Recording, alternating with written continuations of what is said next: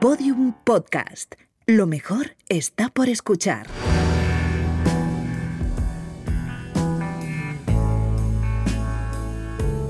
La redada. El lado oscuro del sofá. Bueno, pues habéis escuchado la cabecera, lado oscuro del sofá, porque empezamos nueva sección con Alfonso Cardenal, que es el creador, el presentador, el que, productor de Sofá Sonoro de la cadena Ser, que va a tener una sección aquí una vez al mes. Hola, Alfonso. Un placer, Lucía. No está mal, ¿eh? Que me invites al programa después de tanto tiempo. Yo te invité a mi primer programa de Sofá Sonoro y ahí sigues. Sí, vamos a hacer aquí como un vis a vis. Yo estoy en, Sofá Sonoro y él ahora está enredada. Muy bien. Pues sí, no está mal. Bueno, pues eh, como decía la cabecera, el lado oscuro del sofá mm, ya nos hace una idea de lo que nos vas a traer, que son historias, la cara B, ¿no? La cara B, diferentes. Hoy vamos a empezar con uno de gente que ha vivido en la calle, músicos que han vivido en la calle, vagabundos en algunos casos, otros no tan claro, todos con una historia muy curiosa y este es uno de mis favoritos, Mundo.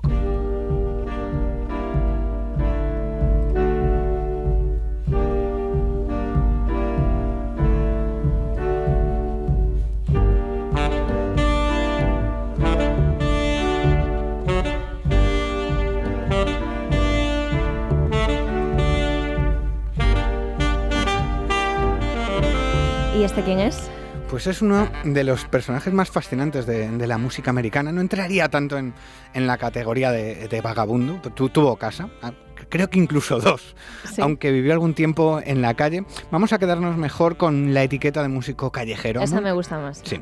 A Mundo hay que verlo en fotos. Si tenéis ahí el ordenador delante o el móvil, echar un, echar un ojo porque merece la pena. Era un tipo con aires vikingos, una barba larga, es un casco vikingo característico. Un tipo que se quedó ciego a los 16 años y que era conocido como el vikingo de la Sexta Avenida de Nueva York, donde se solía pasar los días vendiendo su poesía y sus grabaciones y así estuvo durante más de 30 años. 30 años. Oye, pero llegó a grabar discos. Sí, sí, sí, sí, bastantes. Además, tuvo una buena formación musical, entre una escuela para invidentes y contaba con, con el respeto de, de, de, totems del jazz como Charlie Parker o Benny Goodman. Y su música además incluía los sonidos de, Nueva York, el ruido de los coches, el metro de Nueva York, bebés llorando, gente gritando por la calle. El tipo era un visionario que además patentó una decena de instrumentos musicales que se inventó él. Uno de ellos se llama timbra, y es un instrumento de percusión de lo más peculiar y la verdad es que Mundo podía haber llevado otro tipo de vida, pero le gustaba eso de, tocar en la calle, el contacto con, la, gente. Mm. Sí, eso es verdad que estuvo 30 años, como decíamos, en las aceras de Nueva York, donde era uno de los personajes estos estrafalarios que le encantan a, a los neoyorquinos, aunque mucha gente no lo tomaba como un artista en serio, pensaban que era un chalado que vivía en la calle, en realidad era un, visionario y un artista muy, muy respetado por otro tipo de artistas. A mí me parece muy interesante esto. ¿Y cómo acabó su vida? Pues después de décadas en Nueva York se fue a vivir a Alemania, era un loco de la mitología germánica y a mediados de los años 70 se fue para allá. Un estudiante eh, alemán le ayudó a sentarse allí, lo alojó en su casa con su familia, le ayudó a pasar sus composiciones de hojas de braille a partituras y allí murió en, en 1999 a los 83 años. ¿Y llegó su música a ser reconocida en algún momento o no? Pues sí, en los años finales eh, bastante. desde Alemania viajó a Estados Unidos varias veces para grabar y para tocar en festivales. Su discografía es además de lo más peculiar y desde su muerte se han reeditado muchas cosas. El tema que estábamos escuchando antes, ese Bear Laments, tiene 7 millones de reproducciones en Spotify. No, no está mal, ¿eh? Es una cifra bastante respetable, aunque su canción más popular quizás sea la versión que hizo Janis Joplin en su primer disco, este Todo es Soledad.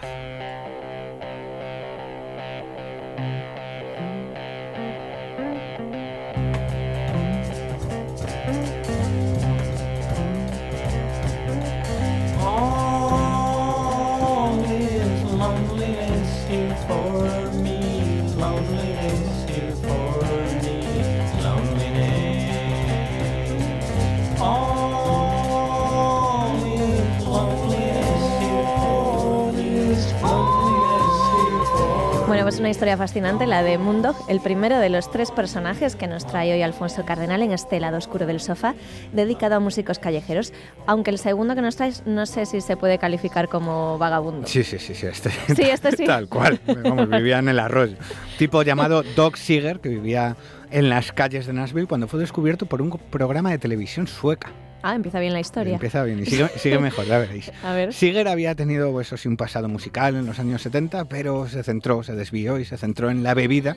Ah, acabó divor- divorciado, un desvío habitual también. Sí. Y acabó tocando en las calles y viviendo debajo de un puente. O sea, este tiene la etiqueta de músico Vale. vagabundo bien, bien, bien puesta. Y ahí lo descubre un programa de televisión sueca. Sí, sí, un programa de la televisión que, que dirigían do- dos músicos que van viajando por el mundo, pues viendo cómo es la música de, de otros países. Estaban haciendo un reportaje de la música en Nashville y mm, fueron a un centro social a preguntar por artistas callejeros y le mandaron a buscar a, a Doc. Dijeron, tenéis que encontrar a este tipo y allí se marcó pues, e- esta canción para ellos.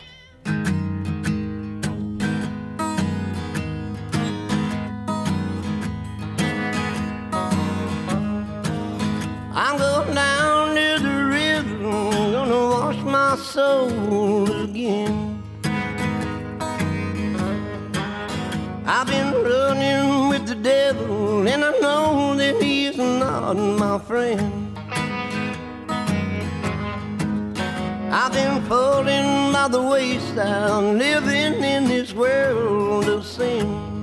Ostras, suena genial. Sí, sí. Suena um, súper bien. Como un Bob Dylan del Sí, sí, arroyo, ¿no? total, total. Eh, los presentadores, la verdad es que cuando vieron a este hombre, porque está el, el vídeo en, YouTube, hicieron un documental, luego comentaremos un poco, cuando lo vieron se quedaron fascinados, ¿no? diciendo, pero bueno, esto, esto no puede ser, ¿no? Es- Esta canción es tuya, este es un tema tuyo. Claro, es que habla un poco de, de su historia, de lo que es vivir, ¿no? En la calle, vivir debajo del puente, sentirte solo, sentirte abandonado, sentir que el diablo es tu único aliado, ¿no? Como canta la canción. Y vamos a escuchar las reacciones que merecen la pena. Amazing. Better than all the songs we've ever made. I know, I know, I know. Thank you all very much. Es mejor que cualquier cosa que hayamos hecho nunca, me dicen. Es lo más bonito que he escuchado en mucho tiempo. Es, es la verdad que es los pelos de punta viendo sus reacciones ante la canción del Sí, hombre. las caras que ponen de Sí, absoluta la fascinación. Oye, ¿qué hicieron? ¿Le, le reservaron un estudio de grabación? Pues eso mismo fueron. Sí. Sí, sí, se quedaron tan locos que cuando le dijeron que sí era el autor, él cuenta que sí, que es una canción suya. ¿Tienes más? Sí, sí.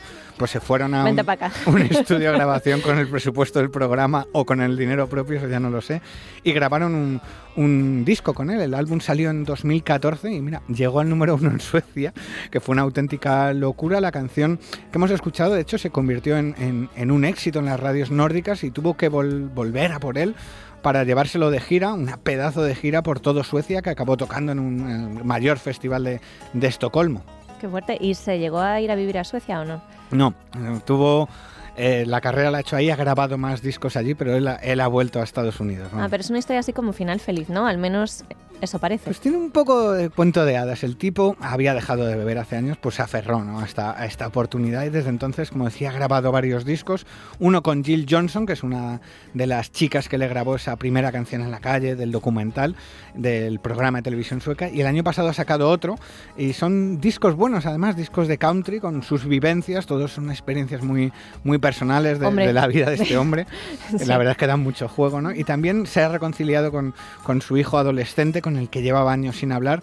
Y toda esta historia, como, como se adelantaba, está contada en un documental que tiene el título de Cinderella Man, que es como el ceniciento, y que es de lo más bonito y recomendamos mucho. Pues vamos a escuchar otra de las canciones de Siger, de su disco de este año, A 6 metros bajo tierra. Lord, I'm feeling so tired and lonely. Lord, I'm feeling so scared and cold. Cause that's the way that you feel when you're lonely. Only two steps away from his hold. He's got a shovel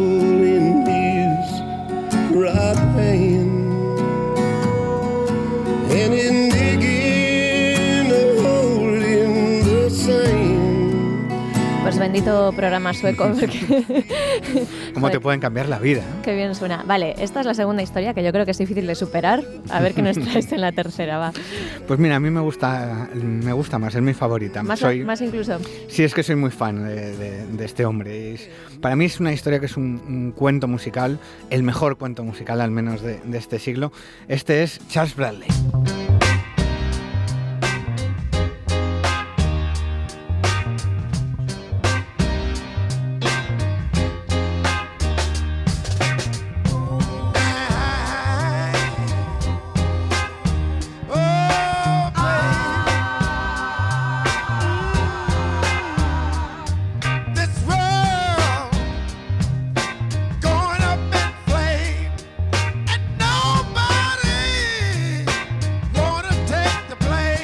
Que lo conozco bastante además porque lo entrevistaste en Sofá Sonoro.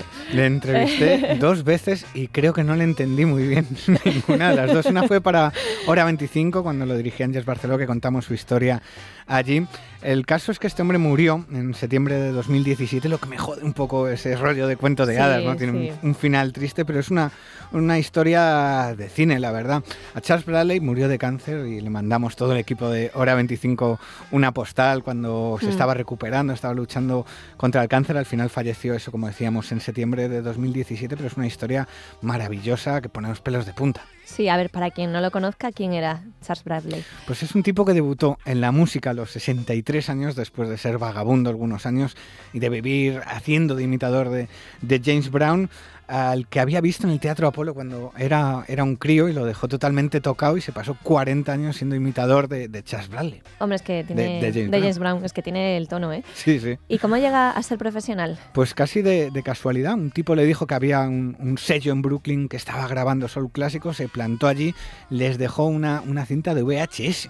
Eso eran cintas de vídeo. Información para los millennials que nos escuchen. Pues les dejó allí una, una cinta con sus grabaciones y ellos lo vieron y, y fliparon. Era el sello de Dapton Records, donde había grabado Rehab, eh, Amy Winehouse, también el sello donde estaba trabajando Sharon Jones, que era otro de los grandes nombres de este resurgir de- del soul de, de esta década. Y primero pues estuvo ayudando de lo que le daban, oye, que si puedes pintar la pared, que si puedes eh, poner unos coros allí. Y bueno, él fue haciendo cosas hasta que al final le dijeron, oye, tienes que, tienes que grabar un disco, tienes que hacer tus propias canciones, tienes que quitarte el traje de, de imitador de, de Charles Bradley. Le juntaron con otro chico del sello, un tipo que podía ser su hijo por edad, y le ayudaron a hacer sus canciones porque era analfabeto. Ay, qué fuerte. Esto es lo mejor de la historia. Él no, él no sabía ni leer ni escribir, al menos muy bien, una cosa muy básica. Le pusieron un profesor para que aprendiera a entender por lo menos los contratos que iba a firmar y él pues iba contando sus experiencias y su compañero pues de la amenaza en Street Band, que era otra banda del sello, le iba ayudando a hacer las canciones, a, a darle forma y él estuvo grabando pues tres discos, que es el tiempo que le dio para, para hacer música antes de, de morir de cáncer. Con 63 años. Sí, ¿qué te parece? Para que luego digáis que no da tiempo a hacer nada. ¿no? Este hombre Mira. salió de la calle a la edad de jubilarse, es cuando dejó atrás todo su, su la- triste vida y, y vivió un cuento de hadas porque él vino, se sacó un pasaporte. Hay un documental también que se llama The Soul of America, Ujú. en el que se ve cómo saca el pasaporte, cómo vive su primer sold out en, en en Nueva York, cuando vendió todas las entradas de su primer concierto. Y la primera vez que el New York Times le sacó una reseña, eh, hay unas imágenes suyas yendo con el periódico por la calle enseñándoselo a los vecinos. Mira, mira, es mi nombre. No sabía ni lo que ponía, pero dice, hablan de mí en el periódico. Qué ¿no? bonito. Es una historia muy bonita de un hombre pues, que vivió una, una etapa final de su vida de, de cuento de hadas cuando ya nadie podía imaginar que su vida diese un giro tan, tan grande, tan importante. Vino a España a tocar, vino por Europa. Ujú. Aquí se le recibía como si fuese una grandísima estrella. En Estados Unidos es verdad que este tipo de artistas, tanto Sharon Jones como Charles Bradley, estos músicos de soul no han tenido ese reconocimiento tan grande, no han estado nominados, por ejemplo, a los Grammy, pero cada vez que venían a Europa era un fenómeno y se agotaban las entradas, tocaban en festivales, Ujú. estuvo en el BBK Live, estuvo en Madrid tocando con todas las entradas vendidas. Entonces este cuento final de, de esta etapa final de su vida es un cuento precioso y el documental Soul of America, que se puede ver en YouTube entero, aunque esté en inglés, merece la pena porque es maravilloso. Qué bien, pues mira, justo le cambió la vida y vamos a acabar el programa con una canción que se llama Cambios.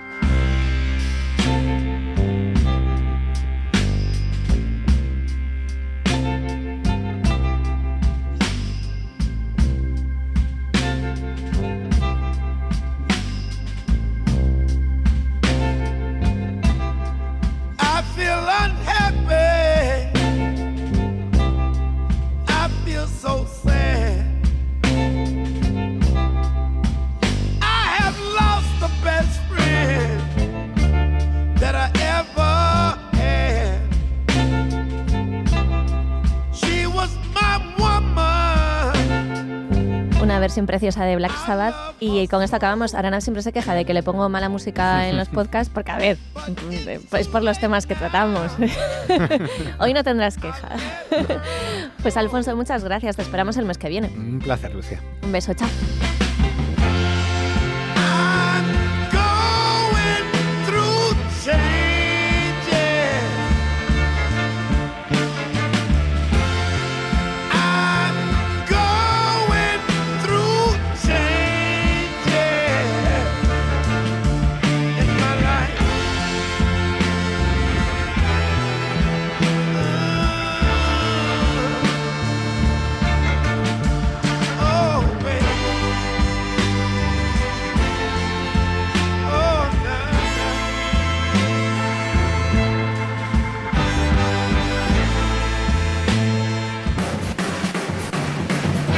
Bueno, pues hasta aquí el podcast de hoy, pero antes de marcharnos, la calle.